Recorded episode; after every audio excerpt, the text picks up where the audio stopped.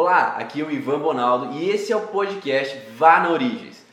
Oi, eu sou o Cléber Fiorelli e eu quero saber, Ivan, como assim 40 sessões em uma? Isso daqui ficou muito intrigante para mim, mas antes de você contar um pouquinho sobre isso, como você escolheu ser um terapeuta? Bem, vamos do princípio, né? Que como nas aulas eu falo que sempre a gente tem às vezes uma missão, um projeto. É, eu comecei a perceber que lá na minha infância é, meus pais eles casaram e foram morar junto com a minha avó, então a minha avó materna. E esse princípio de eles irem morar com a minha avó é, trouxe um pouquinho um padrão da minha mãe de ser uma cuidadora. Então ela se sentia um pouco responsável nesse sentido de cuidar da minha avó, é, pela responsabilidade de ela ser um pouco mais idosa, ela ter algumas dificuldades ou começou a ter algumas patologias em alguns momentos. Então esse sentido de responsabilidade que ela assumiu naquele momento foi um pouco antes de eu nascer. Então, uns três anos antes de eu nascer, ela já vinha com esse senso de responsabilidade. E o meu pai, no sentido também de, dessa responsabilidade, de dar o suporte ali e querer evoluir sempre, né? de querer buscar algo melhor para a vida dele e para a vida também da família. E a minha mãe, como professora, né? ela tinha aquele processo de dom de ensinar. Então, ela tinha essa responsabilidade também de transmitir as informações.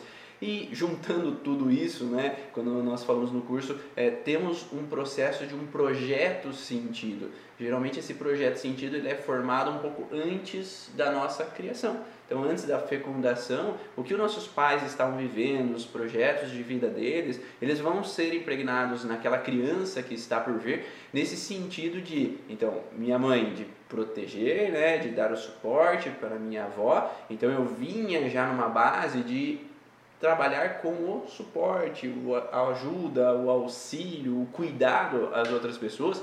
Meu pai, um processo de então evoluir, crescer, então progredir, então nesse sentido profissional, e a minha mãe também no sentido de ensinamento. Então juntou um bolo e criou eu, né? Então um processo de protetor, criador, e auxiliador das outras pessoas, então buscando sempre conhecer um pouco mais para auxiliar na saúde dos outros.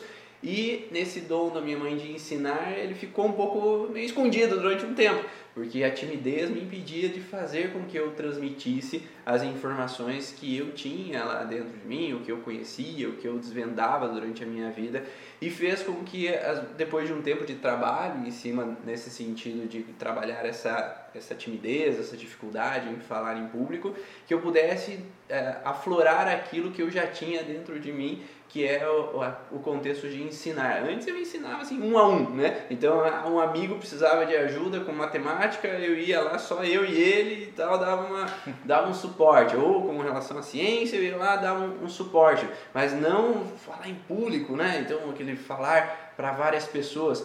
É, então isso estava um pouco mascarado devido a algumas crenças que eu vivi na minha vida, alguns traumas que eu vivi na minha vida, né, que bloquearam esse sentido. Mas eu acredito que esse sentido de é, cuidador, de terapeuta, ele vem não só para mim, como para todos os terapeutas que possam estar ouvindo aqui, que o terapeuta ele vem com a sensação de cuidador ou de auxiliador, protetor, de dar suporte, devido a um contexto que na história da família estava acontecendo, seja lá um pouco mais longe no transgeracional ou ali mesmo na família da mãe, do pai, o que eles estavam vivendo naquele momento que dava um sentido de querer cuidar de alguém. Então, seja de um filho mais velho que às vezes passou por algum problema, seja seja como no meu caso da mãe da minha mãe, né, que a minha mãe tinha essa responsabilidade de cuidadora, mas esse projeto que já vem sendo vinculado com aquela criança traz um senso de responsabilidade para aquela criança que vem. E aí eu nasce aquele terapeuta desde criança, por mais que eu não tinha entendimento disso, né? O entendimento só foi depois que eu estudei isso, mas já tinha algo nato de cuidar do outro, não querer ver os outros sofrendo, não querer ver os outros tristes, não querer ajudar meu pai e minha mãe que eles ficassem bem. Só que com a timidez me bloqueava de uma certa forma, eu sofria calado nesse sentido de não ser capaz de ajudar os outros. Então eu via que às vezes a minha mãe não estava bem, minha avó não estava bem, ou minha irmã mais nova às vezes passava, se machucava, mas aquilo ficava para mim, eu não expressava, eu não externava esse sentido. E depois, com o passar do tempo, é, criou então um pouco mais essa, esse entendimento e agora é, desvinculou essa relação de cuidar realmente o paciente que vem para mim. Então eu comecei a auxiliar o paciente e ensinar a ele do porquê que vem os sintomas dele, do porquê que vem as alterações. E isso é, fez com que ficasse muito mais é, tivesse muito mais sentido para mim e muito mais prazer em fazer algo que para mim já era de coração, já era algo nato dentro de mim, esse suporte, essa, claro que eu tive que aprender de certa forma, porque quando a gente traz isso dentro da gente, a gente quer se doar ao máximo para que fazer ao máximo de tudo para que o outro fique bem. E a gente não é responsável pelos outros. Só que aquele senso de responsabilidade da minha mãe fez com que eu acreditasse também na minha vida que eu tenho que achar soluções. E nem sempre a responsabilidade é minha, mas lá no passado eu ficava irritado quando minha mãe não estava bem, quando minha avó não estava bem, queria que todo mundo tivesse em paz, em união, em harmonia. Só que depois das terapias, depois do aprendizado no contexto da origem emocional do sintoma, que eu comecei a analisar esse vínculo de até que ponto depende de mim, até que ponto depende dos outros, sair desse processo. Então acho que é aí que criou esse sentido do terapeuta, a formação ali da minha base da infância, vendo minha avó, minha mãe, meu pai, todo aquele triângulo ali, você sabe, né? Com sogra junto nem sempre é tão tranquilo, né? Então havia algumas picuinhas, havia algumas situações e aquela criança no meio presenciava algumas cenas, presenciava algumas situações, por mais que eram às vezes intrigas veladas, né? Porque às vezes não tinha aquele quebra-pau e tal. Muitos terapeutas presenciaram quebra-pau na, na família deles e queria apaziguar, mas não era isso que acontecia na minha casa, mas era mais um sentido de algo sofrendo calados, né? E aí aquela criança percebia, porque a criança observa, analisa esse sentido. E aí eu tinha uma responsabilidade interna que eu sofria calado no sentido de apaziguar, né? de manter a união. Não eram grandes transtornos também, né? mas aquela criança já tinha esse âmbito. Eu acho que isso que foi me levar um pouco para esse campo da terapia. Então foi fácil para você escolher a, a tua formação, né? É, Mais ou menos. Não foi bem assim. E, e eu te pergunto, Normalmente, quando as pessoas estão no, no começo, assim, e estão naquela dificuldade na época da adolescência, até eu te conheço desde a época da adolescência, não é um período muito fácil de tomar uma decisão que você acredita que vai ser para o resto da vida. E muita gente acaba desfocando do, do intuito inicial, né? Tem gente que faz duas, três faculdades, e você não, você permaneceu trabalhando exatamente na área que você se formou. Então, a tua faculdade foi bem tranquila? Foi algo que você gostou pra caramba e falou, não, é isso mesmo que eu quero pro resto da minha vida? É, não, né? Então, de início, como eu era muito é, esportista, praticava karatê, futebol, futsal, vôlei, por mais que minha altura não ajuda muito no vôlei, né? Mas a gente brincava bastante ali. É, eu tinha esse ar no esporte, eu gostava de fazer o esporte. Então, a primeira percepção minha é que se eu gosto de esporte, quem sabe educação física seja uma boa. Porque assim eu vou estar em volta desse contexto do esporte e as coisas tenderão a fluir. Até que ah, meu pai falou assim: ah, tu já viu a fisioterapia? Ah, às vezes tem alguma relação, às vezes você pode trabalhar com atletas, às vezes tu pode ter essa conexão. Daí fui lá eu pesquisar um pouquinho sobre a fisioterapia. Claro que isso lá nos 40 do segundo tempo, não 45, né? Mas é. lá época de junho, julho, já batendo ali, porque setembro seria o vestibular, né?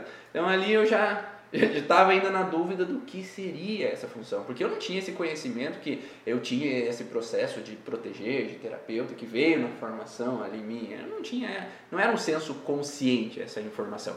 Então veio esse papel, né, depois do entendimento. Mas ali é, esse intuito fisioterapia, ah, tá legal, vi lá na internet o que que era tal da fisioterapia, fui buscar um pouco mais o conhecimento sobre, tá, o pai disse, quem sabe, vou lá, né? Vamos lá fazer. Eu fiz o vestibular, e aí passei e comecei a dita da fisioterapia, né? Claro, primeiro, segundo ano, nada, né? Porque parece primeiro, segundo ano é tudo informação ali básica, é bioquímica, biofísica, história da fisioterapia, não tinha nada palpável, né? Não era na prática e saber o que, que é fisioterapia, o que, que a gente ia fazer. Então esses dois primeiros anos foram bem desmotivadores digamos assim, eu não, não tinha muito ânimo para estudar, buscar informações, é, ir mais a fundo. Tanto é que na minha sala o pessoal não, não botava muita fé em mim, assim, digamos. Aqueles dois primeiros anos foram mais na, na câmera lenta. Então eu ia de, é, devagarinho nos estudos, passando ali no nível mediano, né? pegando alguma, alguns exames ali no nível mediano, mas foi indo esse processo, porque não tinha nada que me atraía muito a atenção, não tinha, às vezes, é, de fazer alguma pesquisa, de que já me colocasse inserido nesse mundo da fisioterapia. Então, os dois primeiros anos foram bem travados mesmo, que eu não conseguia fazer fluir o entendimento, o conhecimento e, e deixar o, o fluxo. Né? Mas mesmo assim você conseguiu, é, depois de um tempo, seguir em frente. Como que você identificou que era isso que você queria, que era para prosseguir mesmo, que é, muita gente acaba até desistindo no meio da faculdade quando não, não sente que aquela base, por mais que entenda que precisa daquela base, é, às vezes não é aquela coisa que brilha os olhos, né? Então, o que, que aconteceu nesse meio do caminho que fez com que você mudasse de ideia? É, realmente é desmotivador, né? Quando você às vezes tem é, alguns professores que eles acabam não, não suprindo essa, essa ânsia, esse, essa busca daquele aluno para que ele possa compreender e ver sentido naquele projeto né, com relação à fisioterapia. Mas o, o que mudou realmente foi o contexto de é, ter uma palestra, um curso com relação à terapia manual com Afonso Salgado. Então, tudo aquilo que eu via ali na faculdade, eu via um sentido de que, ah, você vai trabalhar com a fisioterapia, tu vai atender 40 sessões, tu, 40, 60 sessões, né? Porque às vezes era o mínimo ali, era 40 sessões que tu ia fazer em ortopedia, porque como eu era mais da área da, da fisioterapia ali, mais voltada ao esporte, desportiva, fisioterapia, é, ortopédica, você vai atender várias sessões e ainda no estágio me falavam assim, que tu vai atender dois pacientes por horário, né? Porque tu já se acostume, porque quando você sair da faculdade, tu vai atender SUS, tu vai atender Unimed, tu vai atender plano de saúde, tu vai ter que atender dois pacientes por horário porque eles pagam pouco. Então, para você sobreviver, tu vai ter que atender. Então, tu já se acostume aqui na faculdade para depois, quando chegar a hora, você já está preparado. E não era uma coisa que eu achava empolgante isso, né? Então, quando eu fiz essa, esse curso durante a faculdade com o Afonso Salgado, ele mostrou uma outra visão né, de fisioterapia. Ele mostrou que poderiam existir técnicas que eu poderia ter um resultado muito mais eficiente, muito mais é, é uma integridade muito mais precisa ali, para que a pessoa pudesse melhorar e evoluir no atendimento e não vezes, de 40, 60 sessões para ter um resultado. Né? Então, não precisaria ficar colocando choquezinho, calorzinho, fazer ultrassom, é, processos que às vezes de, demandavam um tempão lá, deixar o, o, paciente lá naquele canto dele, eu ia atender o outro enquanto ele ficava fazendo um gelo, um choque, que é uma coisa que tomar, colocar um gelo era uma coisa para mim ele poderia fazer em casa. Eu não precisaria fazer lá na fisioterapia. Né? Então, não precisava eu ficar perdendo meu tempo fazendo uma coisa que eu acho que seria uma função que o paciente poderia fazer ali na vida dele. E o Afonso mostrou um pouco um lado diferente da fisioterapia, que até então não tinha.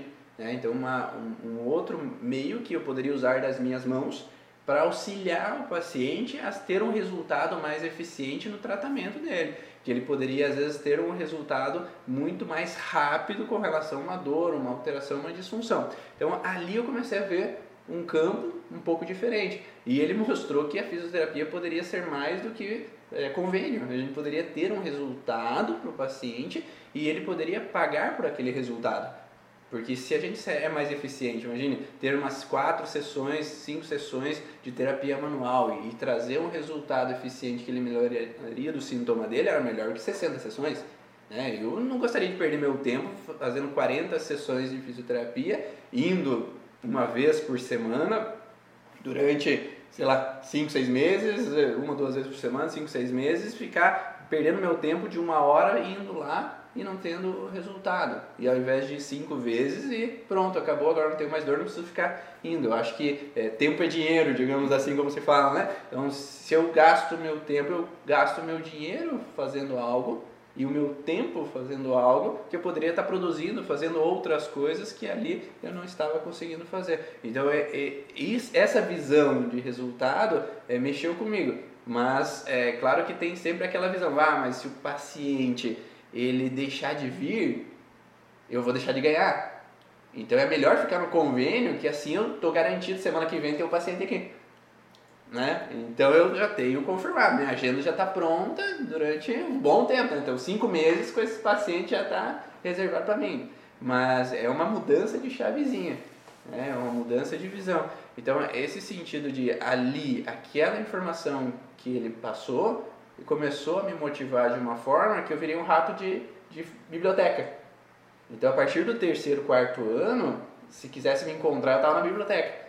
Tá? Porque daí eu comecei a estudar, a ver vantagem na fisioterapia, ver que tinha sentido buscar nos livros, buscar as informações para ser mais preciso. E aquele aluno mediano que existia até aquele momento, até o segundo ano, ele virou um dos CDF da sala. Então as pessoas ficaram impressionadas, assim, o que, que o Ivan, o que aconteceu com o Ivan, né, naquele momento? Por que, que antes ele estava lá embaixo, pegava exame e tal, e agora ele está disputando as notas com os melhores da sala? Né? O que, que mudou ali naquele momento? Mas o que mudou é foi ver a fisioterapia de um outro, de um outro âmbito. E ver a fisioterapia um outro âmbito me motivou a fazer que não, é isso que eu quero fazer mesmo. Porque até o segundo ano eu não sabia se era isso que eu queria fazer da minha vida. Tá? Porque nada me motivou a, a ter essa sensação assim de, de ah, é, é bom, é legal ser fisioterapeuta, eu ajudo as pessoas. Não teve esse sentimento.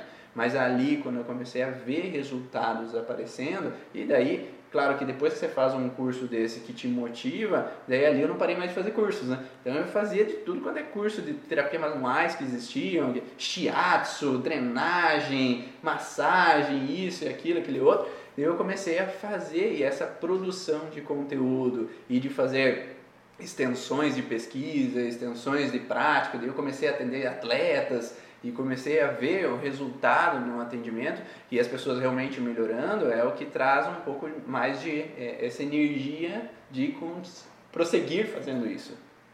E na hora que você termina a faculdade, assim, normalmente tem aquela visão, né? Já que você falou de, de percepção, de mudança de visão, tem aquela visão assim, nossa, eu tô na faculdade, principalmente na época que a gente se formou, nossa, estamos meio que entregando a idade aqui, não faz tanto tempo assim, é, mas vamos lá.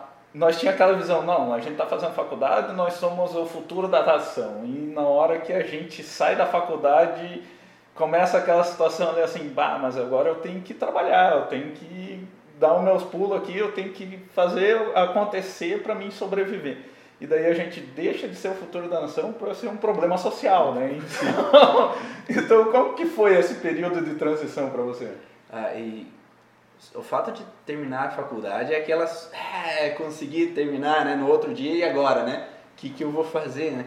É, de início tinha alguns projetos e os projetos eram totalmente animadores, é, era trabalhar com o SUS e ficar naquele coisa que eu, desde o segundo, primeiro e segundo ano, eu tinha um pavor, né, que era o, o atender um paciente e ficar atendendo ele vários e vários dias, trabalhando sobre a mesma coisa e não tendo resultado. Então, esse esse drama ali eu vivi nos primeiros tempos de, de realmente às vezes ter que assumir um, um, processo que não era de forma alguma o que eu desejava para minha vida, né? que é, é, atender um paciente e não ver melhoras. Porque cada vez que eu fazia uma sessão, no outro dia ele poderia ter voltar o processo e ele está com o mesmo sintoma no outro dia e aquele processo não sair durante 40 sessões ou depois de 40 sessões é como se o corpo resolvia sozinho aquele problema e daí não tinha a, me, a melhora minha, porque depois de 3, 4 meses, muitos dos sintomas eles melhoram sozinhos. Então, será que era eu que estava fazendo alguma coisa ou o paciente que melhorou automaticamente? Então, uma coisa é, é você ver assim, ó, fiz a sessão e no outro dia ele está melhor. Outra coisa é depois de dois, três meses ele, tá, ele começar a melhorar de uma hora para outra porque se eu sempre fiz a mesma coisa, como que agora ele melhorou? Será que fui eu? Ou será que simplesmente o corpo dele saiu desse processo e agora ele trouxe uma melhora? Mas foi assim então que veio a ideia de, de, de que 40 sessões não servia? Ah, não, de forma alguma, porque as pesquisas científicas mostravam que, por exemplo, a grande maioria das dores de coluna elas se resolvem depois de três meses sozinho. E daí fica no tom de que, ah, não, eu estava fazendo fisioterapia aí. Será? Ah, será que foi a fisioterapia mesmo? Ou será que os artigos estavam mostrando realmente que a gente não estava fazendo nada?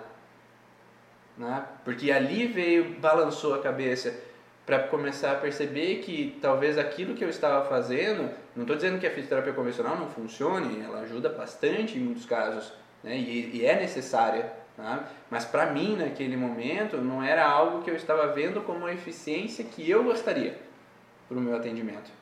E daí que surge a oportunidade de, é, de um ano de aprimoramento lá com o Afonso Salgado, aquele que tinha mostrado para mim que o caminho poderia ser diferente, que o caminho poderia ser de um resultado mais rápido, de uma eficiência melhor no atendimento. E aí eu passei lá no exame de seleção com seis pessoas que ficaram cinco pessoas, né, e mais eu. Nós ficamos em seis lá como se fosse uma residência é, e eu passei porque, por causa daqueles cursos que eu fiz na faculdade. Então, aquela motivação do terceiro, quarto ano, aqueles cursos, aqueles processos é, de extensão, de pesquisa, e tudo, facilitou com que eu pudesse ser aceito lá naquele grupo, porque eu estava indo na área da terapia manual. Então, os cursos foram baseados em terapia manual. E lá, daí de novo, eu pude ver um mundo novo. Né? Aquele mundo de fisioterapeutas que atendiam e tinham um resultado que tinham uma melhora no campo dos pacientes dele e poderiam ganhar por isso. Ah, essa é uma parte interessante. Porque normalmente quando você monta a tua clínica de, de fisioterapia, terapeuta a gente está falando de uma forma geral, normalmente quando monta a tua clínica ali assim, não é uma coisa muito simples de você ter clientes, né? Você abriu a clínica, você já tem um monte de clientes.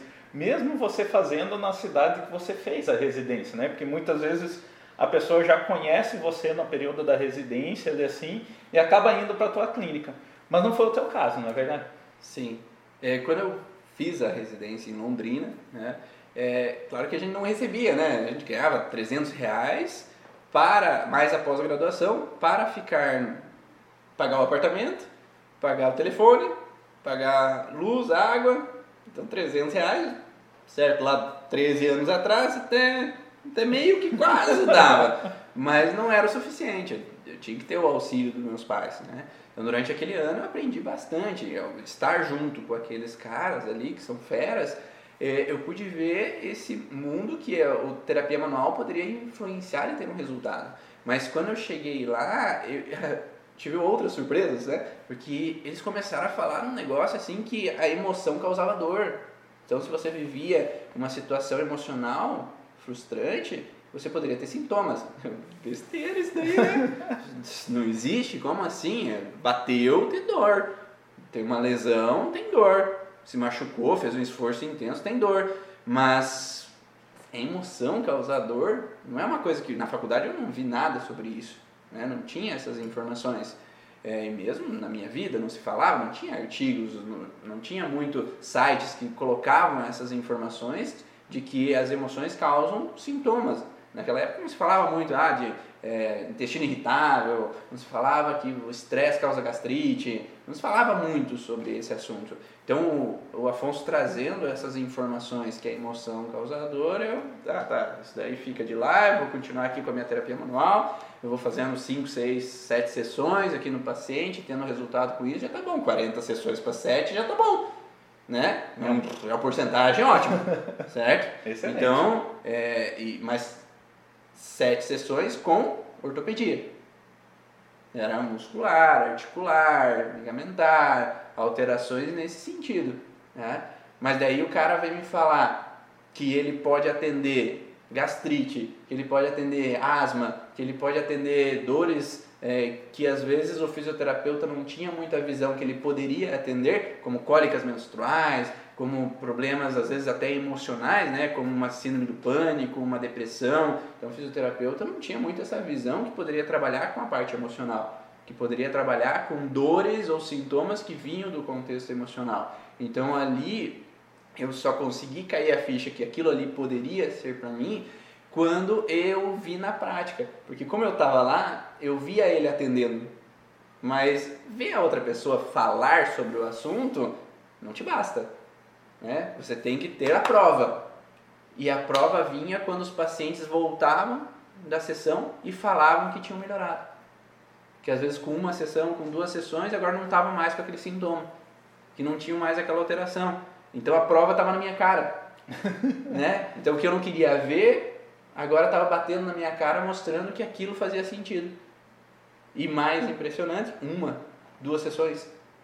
Né? Então o que se fazia, o que nem se imaginava que o fisioterapeuta poderia fazer, ali eu comecei a ver que o fisioterapeuta poderia ser muito mais do que simplesmente um alongador de músculo ou um, um, alguém que vai fazer um exercício para fortalecer o outro músculo, para estabilizar tal articulação, para aliviar a dor do paciente de uma inflamação articular, ligamentar, muscular. Mas sim que poderia ter um, um, um amplo grupo de situações que eu poderia utilizar e com uma ferramenta que poderia dar resultados melhores para aquele paciente. Daí você foi fazer a formação nessa ferramenta e, e entender que fundamentos são sempre importantes para que você seguisse na tua carreira. Então, como, como que foi as, esse período aí? Da, principalmente assim, é, beleza, o Afonso estava te mostrando, tava, mostrou para você, provou na tua frente que era possível ter esse resultado. Então, você foi atrás do, da formação e tudo mais. E na hora que você estava lá, qual foi o sentimento? Ah, eu podia também fazer essas 40 sessões em uma? Não, né? De forma alguma, porque é, por mais que tu vá fazer o curso, por exemplo, naquele momento de microfisioterapia, leitura biológica com Emanuel Corbel, a micro com Daniel Grosjean e o Patrício Benini, então por mais que eu via os caras mesmo, os fundamentadores da técnica estarem ali, estarem mostrando o conhecimento deles, é, não basta só você aprender no curso para colocar em prática. Porque eu aprendi ali, eu fiz o curso, eu fiz a formação, eu, é, eu obtive é, alguns conhecimentos nessa relação agora mente corpo, a emoção causando sintomas, e daí agora eu volto para minha cidade natal. Porque ah, lá em Londrina eu acho que não vai ser esse caminho, eu vou voltar, porque daí eu já estava namorando, minha esposa mais próxima ali da minha cidade natal, então se eu ficar em Londrina talvez as coisas não fluam tanto quanto a gente gostaria. Então eu vou voltar. Então, como minha cidade natal, talvez eu tenha mais facilidade em clientes, porque eu conheço as pessoas, as pessoas me conhecem, né? Só que quando eu chego, eu bato com algumas alguns muros, né? Primeiro, quem que é esse piá de bosta que eu conhecia desde pequeno que vai querer falar alguma coisa da minha saúde, né? Porque é, desde minha infância as pessoas me conheciam. Minha avó era bem conhecida e tal na cidade, então eles me conheciam desde pequeno e como essa, esse menino ali vai poder fazer algum resultado. Então o que eu achava que por ser conhecido ia ajudar foi o contrário, né? Porque eles me viram desde pequeno e desde pequeno eu vivia com a minha avó, minha avó me levava para um lado para o outro, então eles, eles acabavam não tendo a segurança e confiança porque eles não conheceram a trajetória que eu fiz, eles não conheceram os cursos que eu fiz, eles não conheceram o caminho que eu fiz. E o segundo a barreira era eles entenderem que a emoção realmente gerava sintomas. Porque imagine, se eu não tinha ouvido falar na faculdade, imagine eles, numa cidade pequena, terem ouvido que emoções causam sintomas.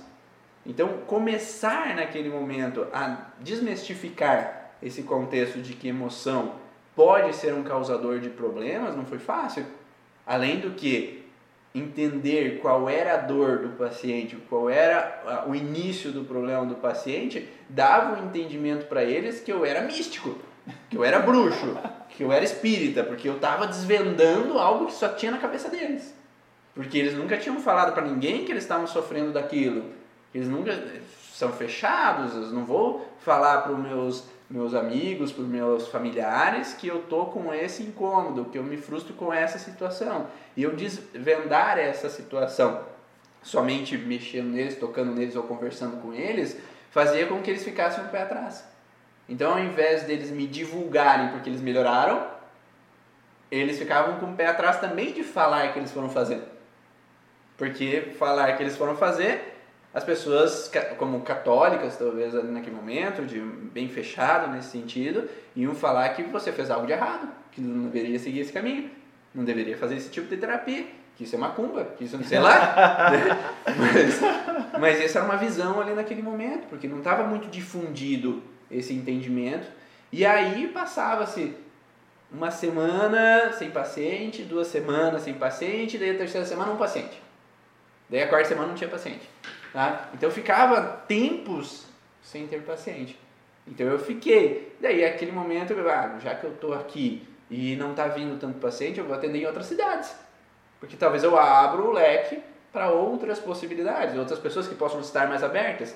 Só que era o mesmo processo. Então as pessoas na outra cidade não me conheciam. E mesmo fazendo de graça alguns atendimentos, as pessoas também não me divulgavam porque eu não tinha todo o conhecimento. Então talvez eu não conseguisse dar resultados tão rápidos de começo, né? porque é, eu não estudei a fundo ainda. O processo de estudo de uma técnica ele é gradativo, você tem que ver, rever várias vezes para conseguir colocar na tua cabeça e conseguir dar um resultado. Né? Então, de início, nem sempre é fácil para quem começa a estudar é, sobre a origem emocional dos sintomas, sobre o entendimento de cada um dos órgãos, é muitos órgãos, muitos tecidos, e cada um tem um padrão. Então, estava lá eu com a apostila do lado, cada vez que eu atendia um paciente, para olhar, ah, gastrite, deixa eu dar uma olhada aqui, ah, tá, é isso. Então, eu ia lá, conversava com o paciente, ah, tendinite de o tendinite do quadríceps, né? lá ver o que, que significava aquele tecido específico, para daí conseguir explicar para o paciente qual era a vivência que ele estava tendo. E esse processo às vezes era, demorava uma hora e meia, eu, eu tinha que desvendar a relação e ter segurança, porque de início a gente não tem segurança que, que a gente está fazendo é o correto, é o certo e está dando certo, está funcionando, eu estou sendo preciso. Então eu tinha muito medo da não precisão ou medo de não conseguir dar resultado para aquele paciente. Então, o começo foi demorado. E eu vim aqui para a cidade onde nós moramos agora, né? E eu atendia lá na minha cidade natal, daí eu vinha para essa cidade e às vezes eu vinha e não atendia ninguém. Era só para marcar presença. Se alguém aparecesse, eu tô aqui. né? Mas eu vim várias vezes para não atender ninguém. Eu vim várias vezes para atender um paciente. Ah, para que mostrasse a minha presença ali, que eu estou aqui, para aquele um que talvez eu atendesse, ele pudesse ter um resultado e falar para outras pessoas. Né?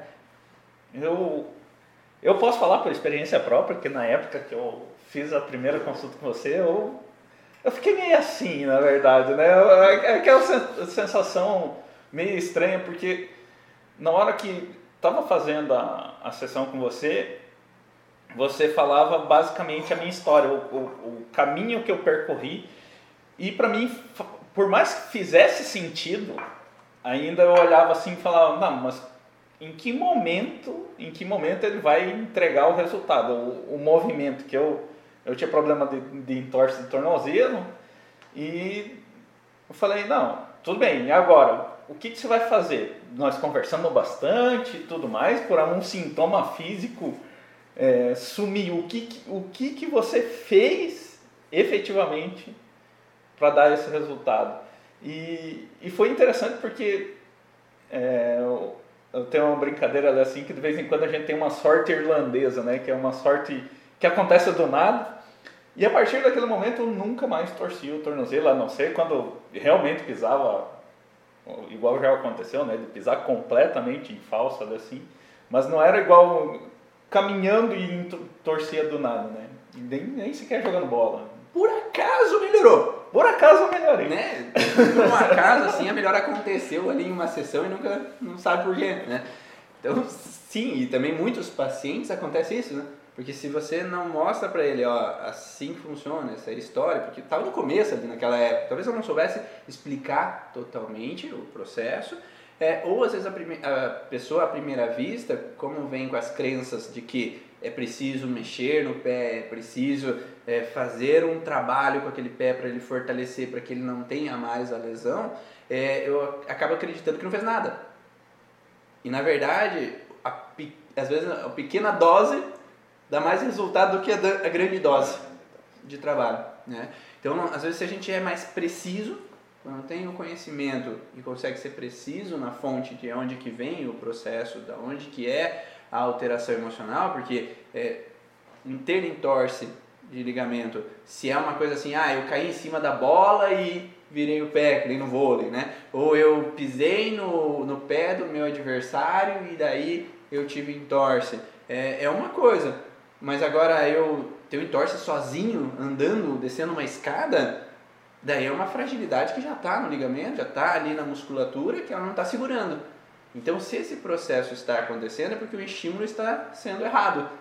Esse estímulo não está sendo eficiente, por N fatores, né? No caso em que a gente vê, geralmente, é por uma situação emocional que não está bem resolvida. E isso gera uma dificuldade na estimulação daquela musculatura para que ela estabilize aquela articulação e não tenha esse processo de entorses recorrentes. E aí, quando a gente consegue encontrar qual é o padrão e faz sentido para a pessoa, a pessoa agora ela toma consciência do que faz mal para ela. Porque enquanto eu não tenho consciência do que me faz mal, eu permaneço vivendo aquela situação. Até que eu mude a minha consciência e consiga entender, bah, era isso mesmo que acontecia na minha vida, mas hoje não acontece mais, né? Então hoje eu não preciso, eu não sou mais aquela criança que era forçado pelo meu pai a mudar de cidades, eu não era, não sou mais aquela criança que era obrigada a tomar direções que eu não queria, eu não sou mais aquela criança que apanhava porque eu errei ou fiz alguma coisa que meu pai ou minha mãe não gostou. Então esse medo de tomar direções ou ser forçado a tomar direções não é mais o que eu vivo hoje. Hoje eu sou adulto e eu posso tomar as escolhas que eu quero. Não é isso? Ah, é isso mesmo. Então, a tomada de consciência que hoje eu tenho meu livre-arbítrio, né, em partes, né, mas eu posso tomar as minhas decisões, faz com que aquilo que já passou, eu não estou mais vivendo. Mas enquanto aquela criança está dentro de mim desesperada por medo de tomar decisões, por ser frustrada cada vez que as pessoas me obrigam a tomar decisões que eu não quero, eu fico sempre repetindo o mesmo padrão e o sintoma vai voltando. Mas só o fato, às vezes, de tomar consciência já é o processo de correção. Às vezes não precisa de algo, ai, precisa de algo intenso, assim, agora você precisa mudar a tua vida, porque só mudando tua vida para você não ter mais sintoma. E às vezes o primeiro passo é só a tomada de consciência. O segundo passo, em alguns casos, é a tomada de consciência, mais eu tomar uma iniciativa. Porque se eu estou ainda vivendo a situação, às vezes eu vou precisar dar um basta às vezes eu vou precisar dizer alguns nãos. Às vezes eu vou precisar tomar alguma decisão para que eu pare de viver aquela situação que eu estou vivendo. Mas enquanto as pessoas permanecem no conflito e não saem da situação, elas tendem a permanecer naquela situação que as faz mal. Né? Enquanto eu permaneço, os sintomas sempre continuam enquanto eu permaneço vivendo aquilo. O Afonso que fala o seguinte, uh, o seguinte dizer assim, se você está com um aquário sujo e pega o peixinho lá que está sujo dentro do aquário, lava ele na torneira e coloca ele de volta no aquário sujo, vai se sujar de novo. Então não adianta eu tratar uma criança que ela se frustra que os pais brigam. Corrigi ela, falei com a criança, conversei somente com a criança, não conversei com os pais. E agora a criança volta para casa e os pais continuam na mesma situação, a criança vai voltar a ter sintomas porque o sintoma permanece enquanto eu vivo a situação de estresse. Então eu preciso é, tomar consciência, mas às vezes é preciso modificar o ambiente que me cerca. E essa modificação nem sempre é fácil. Né? E para finalizar, precisa do terceiro passo em alguns momentos, que é fazer um ato simbólico com aquilo que aconteceu. Então, por exemplo, se eu tenho mágoa do meu pai porque ele me fez muito mal, que ele abandonou a família quando eu era pequena, traiu minha mãe e foi embora, ou eu tenho mágoas da minha mãe que me deixava de lado, ia trabalhar e não ficava comigo. É, eu tenho mágoas que tal pessoa me fez algum mal de alguma forma. Às vezes não adianta somente eu ter, tomar consciência, ah, isso aconteceu mesmo, aquela pessoa me fez mal, eu não aceitei, aquilo não me desce, é indigesto aquela situação, Tá bom, então, ah, qual é a tomada de ação que eu posso fazer para isso? Ah, tá, eu tomei consciência, ok, então beleza, agora eu melhorei. Não, né? Você não vai melhorar enquanto a mágoa continua dentro de você. Então, às vezes a gente precisa ter uma tomada de ação, mas uma ação com um ato simbólico, porque é através da emoção que gerou o sintoma, mas a emoção faz eu sair do sintoma também. E eu preciso fazer com que eu tenha uma emoção que seja verdadeira, para trabalhar aquele paciente. Porque não adianta eu falar para o paciente aqui, ah, é, você teve uma situação que aconteceu, será que aconteceu essa situação com você? É, pode ser. né? e ele não gera emoção perante aquela situação que ele viveu, para ele, ah, tá. Principalmente se ele veio obrigado, né? É aquele adolescente que veio obrigado pela mãe e, e para ele, tanto faz como tanto fez, ele não quer melhorar. Ele não está com vontade de ouvir o que você tem para falar, ou aquele marido que foi obrigado pela mulher aqui, ou aquela pessoa que às vezes não é meio do contra e às vezes não quer mexer em algumas situações. Então, ah, eu sei que eu vivi, mas eu quero deixar assim. Né? Então, se a pessoa não gera a porcentagem dela, 50% do meu, 50% do paciente. Mas se o paciente não gera os 50% dele, que é entender e realmente estar a fim de sair daquele processo, o sintoma vai continuar. Né? O ato simbólico é exatamente esse, esse virar de chave, para que o paciente tome a iniciativa dele de sair daquele processo. Então, por exemplo, se eu vivi um luto, que eu posso sim aceitar que a pessoa foi embora, porque o luto só é encerrado quando eu aceito o que aconteceu. Nem sempre é fácil aceitar o que aconteceu. Às vezes tem pessoas que morrem cedo, tem pessoas que passam por tragédias e às vezes é difícil aceitar aquela situação. Mas quando eu posso, enfim, aceitar o que aconteceu e deixar aquele passado para trás, aí eu saio do sintoma. Ou se eu tenho uma mágoa de uma pessoa e enquanto eu não perdoo aquilo que aconteceu, perdoar não quer dizer que eu vá esquecer o que a pessoa me fez, mas que eu não preciso carregar aquilo. Eu posso tirar aquela carga das minhas costas e seguir minha vida.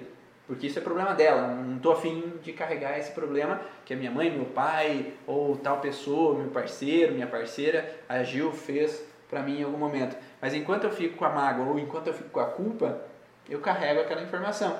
E não necessariamente eu preciso assim dizer, ah, vou fazer uma oração do perdão e agora estou resolvido. Porque se a mágoa continua aqui, se a oração do perdão pode ser da boca para fora.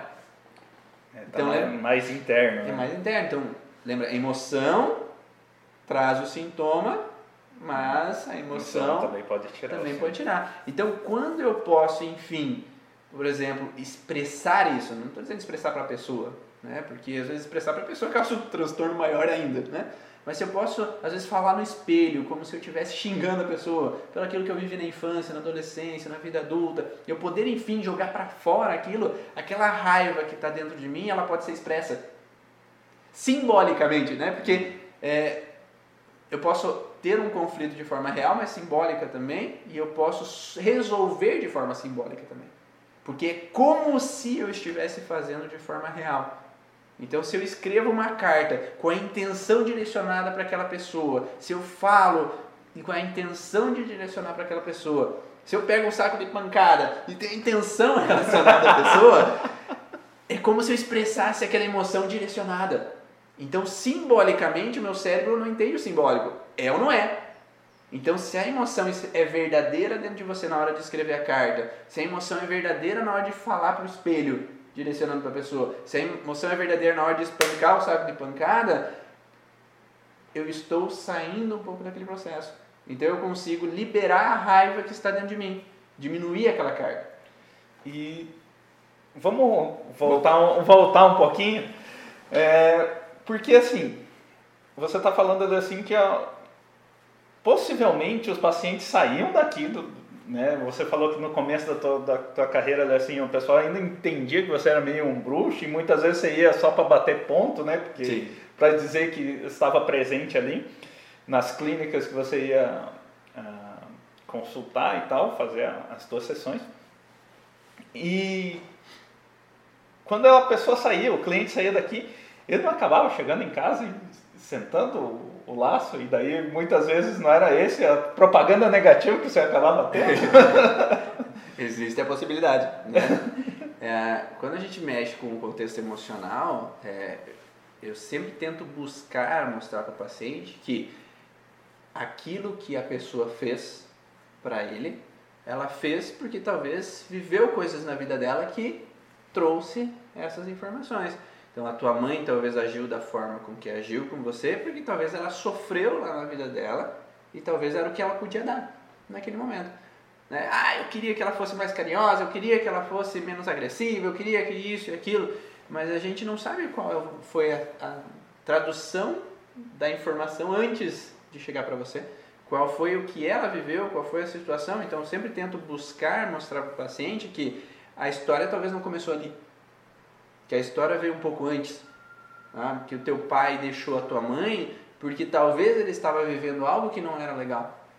Porque enquanto a gente só ouve a história de um lado, a gente não sabe o outro lado. Eu tive vários pacientes que entenderam essa relação e aí, como nunca conversavam com o pai por mágoa, elas resolveram: eu vou lá conversar com meu pai para saber o lado da história dele. E daí isso resolvia o problema, porque é aquela tomada de ação, né? Então, se o paciente toma a ação de ir entender o outro lado, às vezes ele vê que não era bem assim. Às vezes ele vê que era assim, né? Então, às vezes a, acontece de pessoas que às vezes é, foram eram adotadas, que às vezes ficavam a vida inteira com o ponto de interrogação na cabeça sem entender o porquê que a mãe biológica me deixou. E às vezes eles iam lá e entendiam que ela não deixou porque ela queria, porque ele, aquela criança foi roubada, às vezes do hospital, que aquela criança, sei lá, alguém tirou da mãe por algum motivo, né? que a mãe amava muito e tinha dificuldades financeiras e aquela criança ia sofrer e ela achou que seria melhor deixar com outra pessoa, que talvez aquela criança poderia ter uma vida melhor. É, então, talvez elas fazem por amor, só que aquela interpretação que eu não sei porque minha mãe me deixou, que ela me abandonou, que ela me rejeitou, cria uma informação errada que às vezes não era aquilo. Às vezes era. às vezes Pode acontecer. Porque às vezes a mulher era adolescente, que ela tinha outras situações, né? Mas sempre tem algo por trás. Tá? Se ela. Eu falo que se a mãe é, ela não quisesse. Se ela não amasse, não teria tido. Ela teria tido o um aborto. Não teria nascido aquela criança. Então, de alguma forma, ela amou. Senão, ela já tinha cometido algo. Ah, então, aquela criança não teria vingado. Ou por que, que o pai abandonou na infância? Por que, que o pai teve uma amante e saiu de casa? Às vezes a gente encontra muito frequentemente bloqueios na sexualidade do, do casal. Né? Ou rejeições já que vinham. Ou aquela mulher que já encarava aquele casamento como sendo forçada a casar. Então ela ter que se submeter àquele homem não era agradável. Então aquele homem se sentia rejeitado e bebia. Daí por causa da rejeição. Ou buscava outras mulheres por causa da rejeição. Então esse entendimento às vezes ajuda. Nem sempre a pessoa olha para isso. E daí quando ela não olha, sim, às vezes acontece. O fato de ela chegar em casa e daí às vezes botar culpa em outras pessoas mas é porque ela não compreendeu durante a sessão tudo que eu falei. Ou ela não quer enxergar e ver de outra maneira. É mais fácil culpar os outros do que às vezes me interiorizar e eu ser o responsável pela minha vida. É mais fácil me vitimizar do que assumir a responsabilidade de tomar frente. Né? Então, por mais que a gente tente modificar essa percepção da pessoa, às vezes é vantagem ser a vítima às vezes é vantagem estar do lado do, do atacado, né? Da pessoa que sempre está sofrendo, que é bom estar com dores porque meus filhos vão, vão vir me visitar. Ser o mártir da história. Então, às vezes, é, é uma vantagem isso. E, nem, e mudar essa vantagem, o que, que pode fazer? Por exemplo, se a mulher é idosa e os filhos não vêm me visitar, o que, que adianta mudar? Eu vou continuar abandonada. Né? Então é mais fácil botar a culpa nos outros que estão me abandonando e ficar ainda com dores, porque assim que eu tô com dores, pelo menos eles vêm me ver de vez em quando. Ou eles me ligam para saber se eu tô com dor. É, então, é, às vezes mudar essa chavezinha nem sempre é fácil. Então não estamos dizendo aqui que todos os pacientes vão se curar com uma, três sessões. Não, porque vai, depende de muitas variáveis e depende do ambiente. Mas sim, um grande número dos pacientes melhoram com uma, três sessões, se a gente encontra o X da questão, se a gente muda a percepção dele, se ele toma a frente de mudar esse processo que está fazendo mal para eles. E isso que acontece com a maioria dos pacientes. Tá? Quando a gente é preciso, quando a gente entende a origem emocional do sintoma, e é preciso nesse sentido para eles, a emoção acontece na maca, a emoção acontece na conversa com eles. Porque a partir do momento que ele trava, ah, ele dá aquele sentido, é mesmo, isso é uma emoção. Ah, e a emoção recebida faz com que esse entendimento flua de uma maneira que a pessoa consiga sair daquele processo. Então, Ivan, hoje eu, eu conheço um pouco da tua história, um pouco da tua agenda, inclusive, né? E hoje, para consultar com você, leva, como você falou no começo da tua carreira, às vezes não, não atendia nenhum paciente. E hoje você tem uma clínica bem estável e hoje para consultar com você leva em torno de seis meses de agenda, se eu não me engano, a última vez que eu liguei aqui para agendar. E como foi essa transição? Porque, como você mesmo falou, às vezes com 40 sessões você tinha paciente para seis meses. E como que você não tem agenda só daqui seis meses e você resolve de uma a três sessões, essa, conforme você está me falando aí? Como foi esse processo aí? Eu mudei a crença. Porque quando eu tinha a crença de que eu, se eu tenho esses pacientes, eu tenho um lucro já por um tempo, né? Porque se eu atendo por convênio, eu vou ter 10 sessões, 20 sessões, 30 sessões, e eu vou ter aquele paciente já marcado para mim com uma agenda já de um bom tempo. Só que a chave mudou quando eu percebi que se o paciente ele vem durante todas as sessões, mas é demorado para ter o resultado, para quantas pessoas ele vai me indicar?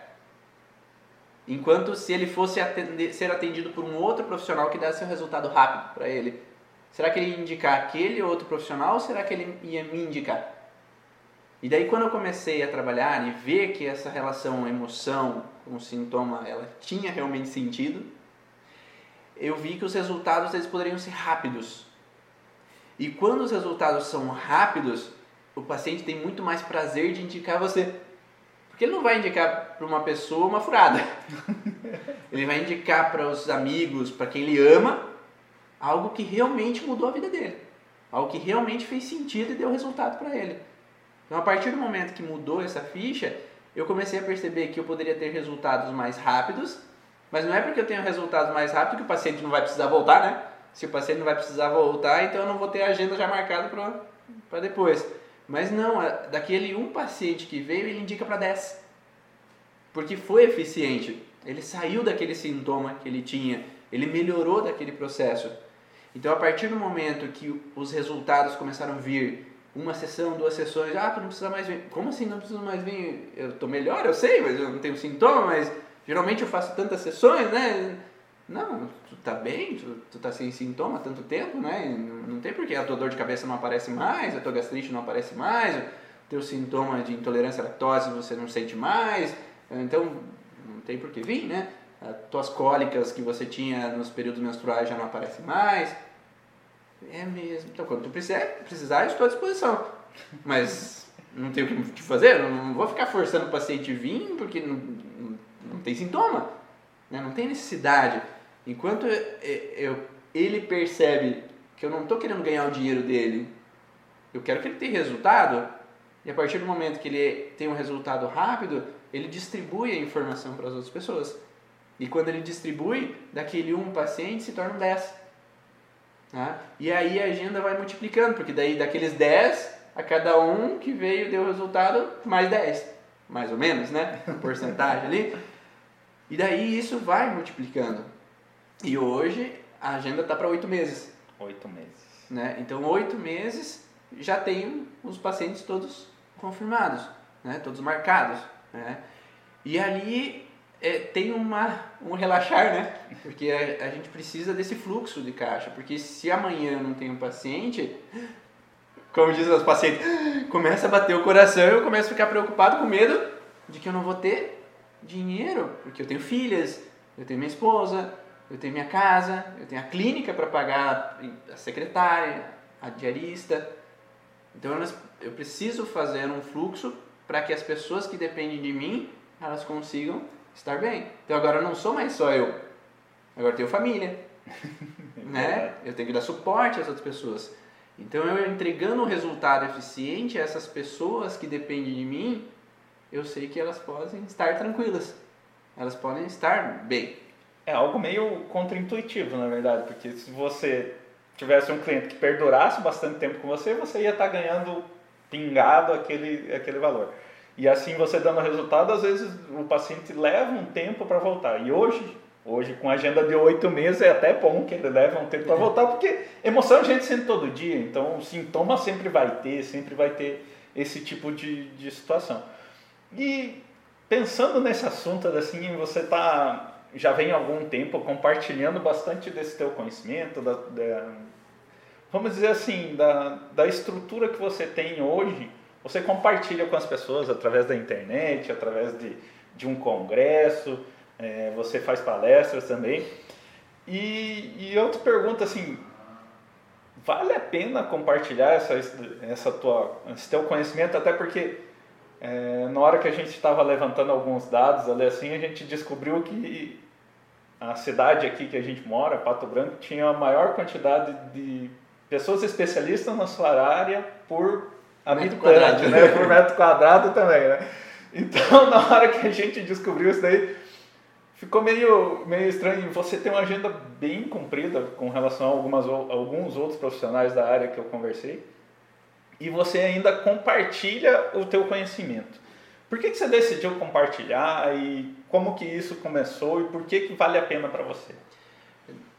Chegou uma época nos atendimentos que eu não tinha mais horário, né? Então, pessoas me procuravam, me procuravam, me procuravam e eu não tinha como dar o suporte. Porque eu não tenho como atender, ah, eu preciso com urgência para amanhã. Não dá, né? Porque a agenda não é, não, não é possível atender o paciente amanhã. Eu não tenho como fazer isso, eu não tenho como desmarcar os outros pacientes e colocar esse paciente ali. Então, eu quis possibilitar às outras pessoas que não poderiam vir ao consultório o entendimento dos seus dores, dos seus sintomas. Então, iniciou nesse processo a divulgação de vídeos e artigos para que elas pudessem saber qual é a origem de um sintoma de coluna, qual é a origem de um sintoma de asma, qual é a origem de um sintoma às vezes de renite, dos N possíveis sintomas que as pessoas poderiam ter, porque era a demanda das pessoas que me mandavam perguntas, ou a demanda dos pacientes que vinham para a clínica. A partir do momento que eles tinham dúvidas, era uma forma de eu colocar conteúdo para que eu pudesse responder a eles, que eles pudessem ter um entendimento e pudessem por si só saindo do sintoma. Porque eu acho que a, a missão do terapeuta é ensinar o paciente. né? Porque a partir do momento que o paciente aprende sozinho, ele não precisa do terapeuta. E, e, a, e o terapeuta não deve ser o responsável pai do seu paciente. O terapeuta é um professor, é aquele que vai ensinar, dar o auxílio para que aquele paciente possa seguir, aquele cliente possa seguir sozinho né? ter os próprios conhecimentos de como o corpo dele funciona. Só que há muitos anos na área da saúde é, é melhor ser o pai. Porque se eu sou o pai, o paciente depende de mim. Se o paciente depende de mim, ele vai ter que vir aqui, me dar dinheiro para eu tratar ele. E não era a minha, minha intenção. A minha intenção é dar o livre-arbítrio ao cliente, para que ele próprio entenda as suas dores e ele possa tomar as suas próprias decisões e sair delas para que eles não precisassem vir até o consultório. Quem realmente precisa e não conseguia, ok, estou aqui. Né? Então pode vir que eu vou auxiliar a encontrar essa origem do sintoma. Mas aquelas pessoas que já tinham entendimento, já pudessem é, decifrar essas relações, que elas pudessem ter o autocontrole da sua própria vida. Porque a partir do momento que a gente está preso a uma situação sem entender a causa, a gente fica escravo daquele problema o escravo daquele remédio, escravo de terapia. Mas quando a gente entende, a gente está livre. E esse é o meu objetivo, que na verdade eu acredito que muitos anos todos querem escravizar pessoas.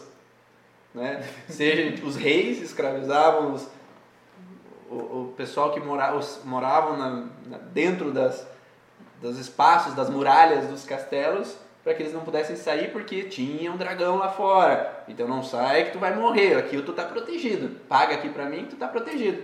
A igreja por muitos anos, né, diferentes igrejas escravizam às vezes de uma forma de medo. Então não vá por esse caminho porque é perigoso. É, lembrando que a escravidão que você está falando não, é uma percepção, é, é uma não, percepção. Não esse sentido de escravidão, mas a, a sensação é de que é, eu estou preso àquela situação, àquela mentalidade. E o objetivo que eu tenho é de entregar uma informação para que a pessoa possa então estar livre a tomar o seu próprio caminho. Se isso faz sentido para você, as informações que fazem sentido, ok, entenda, decifre e agora você pode ter as ferramentas aqui na minha página que você pode usar para você sair do processo. Se não faz sentido, porque nem tudo faz sentido, nem sempre é a emoção que causou o problema, nem sempre a emoção que causa os sintomas. Às vezes teve um trauma físico, um acidente, às vezes teve uma intoxicação, e às vezes é preciso buscar outras ferramentas. Né? Mas se para a pessoa faz sentido, que ela possa ter o livre-arbítrio de buscar a informação agora do entendimento lá do que pode ter causado, para que ela possa sair dessa alteração, desse, desse processo. E aí começam os vídeos, né, para explicação. Mas eu percebi que é, com os vídeos eu poderia ajudar pessoas, algumas pessoas dentro da minha cidade, né? Claro que a internet começou a se espalhar um pouco mais e mais cidades, mais pessoas podem conhecer sobre o assunto. Mas eu poderia talvez ajudar um pouco mais. A partir do momento que eu poderia ensinar terapeutas a conhecer a origem emocional do sintoma, então esses terapeutas poderiam disseminar mais ainda para outros clientes. Então seria muito maior o campo de atuação e mais pessoas poderiam ser beneficiadas nesse sentido de melhorar os seus sintomas físicos e emocionais. Porque eu acredito que quanto mais pessoas estão bem consigo mesmas, mais leve elas estão, mais felizes elas estão e mais elas disseminam para o resto das pessoas o bem-estar. Então, o âmbito que começa com trabalhar na minha cidade, na minha comunidade, as pessoas que fiquem bem, fazer trabalho voluntário na minha cidade para que as crianças da cidade evoluam, talvez com uma capacidade melhor com relação emocional, para talvez não irem tanto para as drogas, não irem tanto para o tráfico, não irem tanto para violência, bandidagem e tudo mais, né? Que possa ser um pouco mais ampliado e quem sabe a gente possa mudar o mundo mudando o sentimento das pessoas. Porque a partir do momento que quanto mais pessoas a gente engloba, mais pessoas estão bem consigo e menos violência pode acontecer. Faz Men sentido. Né? Então Faz poderemos espalhar um pouco mais esse bem-estar e o mundo, quem sabe, possa ser um pouco melhor. É uma sementinha, né? Não, não vai ser assim que a gente vai mudar totalmente o mundo, mudando, porque não são muitas pessoas, né? Mas quem sabe implantando sementinhas aqui, sementinhas ali, a gente possa às vezes reduzir um pouco esse mundo caótico às vezes que está na nossa volta.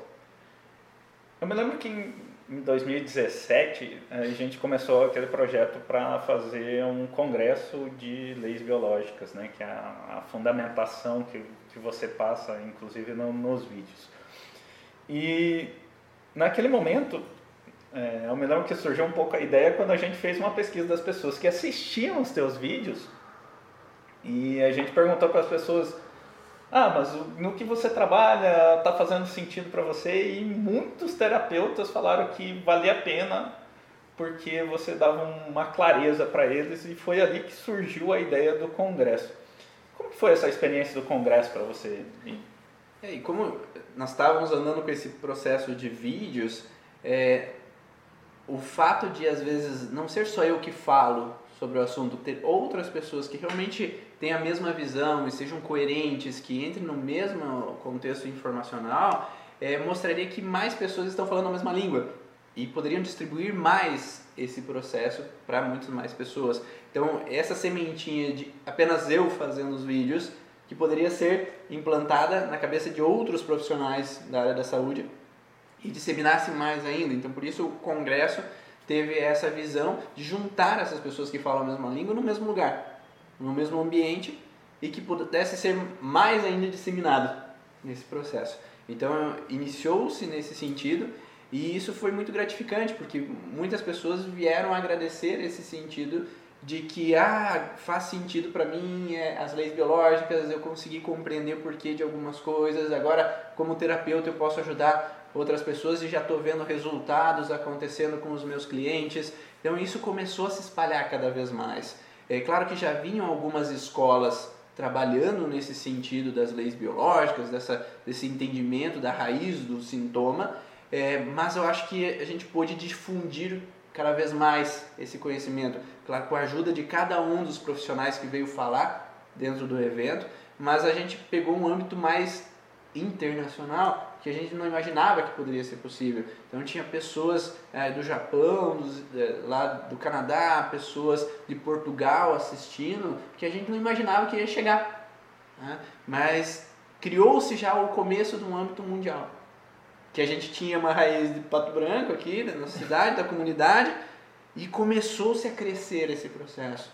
Então mais e mais pessoas poderiam compreender sobre a origem emocional. Eu tenho alguns profissionais que falam, se você quer ir rápido, vá sozinho, se tu quer ir longe, se junte de pessoas que tenham a mesma intenção que você. Então, aquele momento, juntar com essas pessoas que têm a mesma intenção que eu, a gente poderia ir muito mais longe. E fomos muito mais longe. Então, nesses três anos de congresso, é, é muito gratificante o resultado de transformação das pessoas, do conhecimento, do entendimento e, e, da melhora que elas puderam passar para outros. Tanto é que está surgindo muito grupos de pesquisa, grupo de estudo para desvendar um pouco mais das leis biológicas, desvendar um pouco mais da origem emocional do sintoma, para que possam agregar ainda mais resultado e ir mais a fundo, porque dentro do contexto da origem emocional do sintoma, existem vários órgãos, vários tecidos. O que se trouxe das leis biológicas do Hammer é um apanhado geral, mas agora cabe a nós ser mais precisos, ir mais a fundo em cada órgão, ir mais a fundo em cada tecido, para saber as nuances, os detalhezinhos que talvez não foram desvendados até aquele momento. Que agora a gente possa ir mais a fundo e trazer um resultado ainda melhor. Que aqueles pacientes que ainda não melhoram com uma sessão, que agora possam talvez melhorar com uma sessão. Porque muitos a gente tem um ótimo resultado, mas tem aqueles que ainda não. É, e que talvez estudando essas minúcias a gente consiga às vezes pegar aquele pontinho que a gente está errando, para que daí seja mais coerente. E o que eu acho mais interessante é assim, que o que eu falo é o que eu vejo na prática. Eu tenho dicas de atendimento. Mas o que o outro profissional que veio no congresso vê, vê é outras histórias, outras dicas. E que o outro profissional, outras dicas, outras histórias, outros insights o outro tem outros. E juntando tudo isso, a gente pode ser muito mais forte. E a gente pode ter muito mais resultado e um auxiliando o outro a crescer. Ivan, depois desse processo aí do, do congresso, você também elaborou um curso, um curso falando da origem emocional do sintoma, que é o curso Origens. Explica um pouco mais como é que foi essa, essa ideia de juntar todo o teu conhecimento num único curso para falar sobre a origem emocional dos sintomas e talvez a ideia tenha surgido a partir do Congresso, não sei, conta aí pra gente. É, a partir do momento que houve o Congresso, é, várias pessoas gostaram das palestras, mesmo dos meus vídeos anteriores à palestra, e falaram que gostavam da didática, da forma com que era falado, explicado, que ia fundo em algumas informações, coisas que às vezes eles não estavam tendo anteriormente, até porque não existia muito essa possibilidade de difusão dessas informações. É, e ali com os desafios que a gente acaba transbordando, né? Porque inicialmente eu tinha um bloqueio por falar em vídeo tremendo, né? E aí eh, comecei a fazer uns desafios ou propostas a mim mesmo de me desafiar a colocar a cara na câmera e poder disseminar essas informações, porque a minha missão, o que me puxava, era mais forte do que os meus medos. Então aquilo que me puxava fez eu trabalhar os meus medos. Eu fiz terapia para corrigir os meus medos, para que eu pudesse, às vezes, expressar. E às vezes, quando eu comecei a falar, falar, falar, se tornou mais automático. Esse produzir conteúdo e expressar para a câmera. E lembra que eu falei lá no começo? A minha mãe era uma professora, então talvez eu já tinha lá dentro de mim esse processo de dar a informação, de transmitir uma coerência no, nas palavras ali do que eu estou querendo passar. E isso trouxe para mim uma facilidade e e um agrado no coração, digamos, de poder transmitir aquilo que eu vivi na prática, para que outras pessoas também possam viver e ter um resultado mais rápido, porque no começo da, que eu comecei a trabalhar, eu não tinha outros profissionais para me espelhar tanto. Eu não tinha uma convivência ou não tinha vídeos, não tinha tanto artigos para eu buscar. Era o que eu vivi no curso e o que eu vivi na prática. Né? Ou eu lia a apostila, ou testava no paciente, mas não tinha outros lugares tantos para buscar. E a partir do momento que eu quis mudar um pouco isso, para que outras pessoas pudessem ter essas informações, pudessem captar esse entendimento também, elas poderiam ser mais rápidas. E hoje eu vejo alunos meus tendo uma velocidade de aprendizado que eu demorei 10 anos e agora eles com, às vezes um ano, eles estão no mesmo nível ou até mais, é, dando respostas mais rápidas do que eu. Né? Com muitos casos de pacientes com que eu às vezes não consegui, não consegui dar o resultado como eles dão. Né? Porque é uma troca e eles têm as vivências deles, eles têm as experiências deles, eles têm as dicas que passam para mim.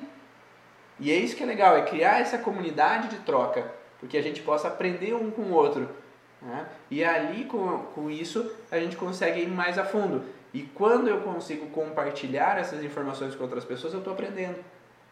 E eu percebi que eu evolui muito mais no meu atendimento é podendo compartilhar e tendo esse feedback dessas pessoas.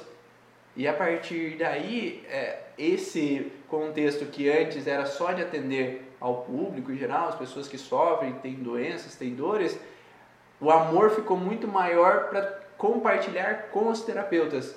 Os terapeutas que querem aprender e querem ajudar outras pessoas, que entendem que a missão deles é trazer resultado para os outros, é ajudar pessoas, é ter um mundo melhor. E isso dissemina muito mais. Então, hoje eu faço de coração essas lives ou esses é, vídeos, ou converso com os terapeutas que vêm pedir dicas para mim, para que também possa disseminar essas informações e o resultado ser muito melhor com os pacientes. Porque hoje eu tenho certeza que a origem emocional do sintoma ela traz um ótimo resultado. Talvez daqui dois anos seja diferente. Talvez alguém me prove o contrário. Mas hoje eu tenho certeza que o resultado vem quando a pessoa entende a origem inicial daquele sintoma. Porque não é só eu que digo isso, não é só eu que vivo na prática, porque meus alunos vivem isso e eles me falam: o paciente melhorou com uma sessão, o paciente, ó, na segunda sessão eu consegui chegar, enfim, qual é a causa do, do da origem do paciente. Ele falou na, logo depois que melhorou e não voltou mais aquele sintoma. Então, para mim é gratificante. É poder transmitir essa informação e ver resultados acontecendo. Para que mais e mais pessoas possam estar nesse, nesse nível de resultado e ter uma qualidade de vida melhor. Porque, lembra, fisioterapeuta ia ganhar centavos ali por cada sessão. E ver a fisioterapia mudando e ser um pouquinho responsável por isso, para que outros fisioterapeutas, outros terapeutas possam evoluir, ajudando pessoas. Porque uma coisa é evoluir tirando dinheiro de pessoas. Uma coisa é crescer ajudando pessoas. Então eu as pessoas que realmente são íntegras e dão resultado, elas também merecem ter uma vida melhor. Elas também merecem ter uma qualidade com a sua família. E é esse o diferencial que eu vejo nos alunos, é que eles possam ser íntegros consigo mesmo. Porque eu, o que eu mostro de exemplo é que eu vivo entendendo qual é a origem emocional do sintoma. E entendendo isso, eu vivo na minha vida, eu pratico isso na minha vida. Se eu sei que isso faz mal, se eu faço algo que eu vejo que faz mal para minhas filhas, eu não estou sendo íntegro com o que eu faço. Então é viver daquilo que faz. Mas muitos terapeutas às vezes não vivem daquilo que fazem. E daí não é íntegro com o paciente, você não está dando exemplo. E o meu objetivo é mostrar para os alunos a integridade. É viver daquilo que faz. Porque a partir do momento que você vive, faz aquela situação e depois você tem coerência para falar para o paciente. Porque senão você faz mentindo, não, não é verdadeiro, não soa verdadeiro para o paciente. É porque, ah, porque você deveria fazer isso para melhorar. Mas se você mesmo não faz aquilo, não, tu não está sendo íntegro. E o paciente percebe nos sinaizinhos, né, Cleber? Você sabe, né? Então, às vezes, tem alguns sinais corporais, porque o Cleber estuda bastante essa linha de, de expressão corporal. Então, existem expressões corporais que a gente demonstra para o paciente que não é verdade aquilo que tu está falando. Então, se você demonstra aquilo como não é verdade, o paciente pega e ele não vai resolver, ele não vai fazer aquilo que tu mandou fazer. Porque tu sabe que não é eficiente porque tu não fez. e por isso que eu busco fazer aquilo que eu faço fazer atos simbólicos, buscar meu treino geracional da minha família, trabalhar em mim mesmo, buscando não só comigo, porque às vezes a gente se sabota, né? Às vezes a gente não consegue olhar para nós mesmos, nossos próprios problemas, mas eu vou em terapeutas que possam me mostrar, me fazer abrir os olhos mais um pouquinho, né, do que já é, abrir os olhos para que eu possa enxergar exatamente o que eu não consigo enxergar. Ah, ah que massa, Ivan. Estamos indo para o encerramento aqui do nosso podcast. Hoje foi um bate-papo. Na verdade, a ideia é justamente esse bate-papo. Nos próximos podcasts vai estar aberto para perguntas. Hoje a gente acabou não interagindo tanto porque a ideia justamente é um bate-papo. Né? Eu vou trazer a, as perguntas que, que são acumuladas, às vezes que não consegue responder durante o caminho, a gente vai trazer essas dúvidas, essas questões aqui para esse podcast. E eu queria que você deixasse uma mensagem final aí no podcast Vá na Origens, para que o pessoal compartilhe essa ideia aí com você. Então, da mesma forma que eu acredito que eu não tive uma trajetória diferente de muitos de vocês que passaram por lá época de formação, tiveram suas dificuldades, tiveram problemas com às vezes adquirir pacientes, clientes, mas eu quero mostrar que da mesma forma que às vezes você, eu possa ter vivido dificuldades e vocês possam ter vivido, isso pode ser transformado a partir do momento que a gente acaba sendo mais íntegro, conhecendo a fundo qual é a origem do sintoma do paciente, usando técnicas que te auxiliem a sair desse processo, né, de auxiliar o paciente a sair do processo dele. Então, isso é possível modificar e daquele processo de atender várias vezes o paciente, a gente pode sair disso. Não é todo paciente que a gente vai realmente atender com uma, duas, três sessões e ter um resultado eficiente, vão ter as dificuldades, isso é natural, mas eu vejo na clínica que muitos dos pacientes têm um ótimo resultado com uma, três sessões, desde que você encontre a origem do sintoma e dê ferramentas ao paciente a poder sair daquele processo. Cada vez mais a gente vai lançar aqui então esse, o podcast, mais as lives, para que vocês possam também compreender quais são as ferramentas para tirar o paciente daquele sintoma, daquela alteração, para que assim você possa dar resultado para o teu paciente também. Eu espero que agregue conteúdo. Então me manda lá mensagens, perguntas, manda também como é que você está achando esses vídeos que estão acontecendo atualmente, para se faz sentido para você ou não, se te ajuda ou não, para que nós possamos construir conteúdos aqui. Né? É, nós vamos fazer todo sábado o podcast aqui para que você possa compreender é, mais e mais informações, mas para que seja coerente para você e ajude você, eu preciso da tua dúvida para que daí a gente possa responder cada uma dessas dúvidas para te auxiliar também aí no nível melhor de resultado dos seus atendimentos. Então, um grande abraço, obrigado por você estar aqui junto com a gente e eu te vejo no próximo vídeo. E só para lembrar, então, se você está ouvindo esse podcast, lembre-se de curtir ele. Se você está assistindo ele no YouTube, você também pode curtir ele para deixar esse feedback para a gente, para a gente conseguir propagar ainda mais essa mensagem. E assina o sininho, né? Clica no sininho ali, porque cada vez que a gente ligar aqui é, o vídeo, para que você receba a notificação de que o vídeo está acontecendo ao vivo para você poder assistir e fazer suas perguntas também. Eu sou o Clércio Fiorelli. Meu nome é Ivan Bonaldo. E esse foi o podcast Vá na Origem. Tchau!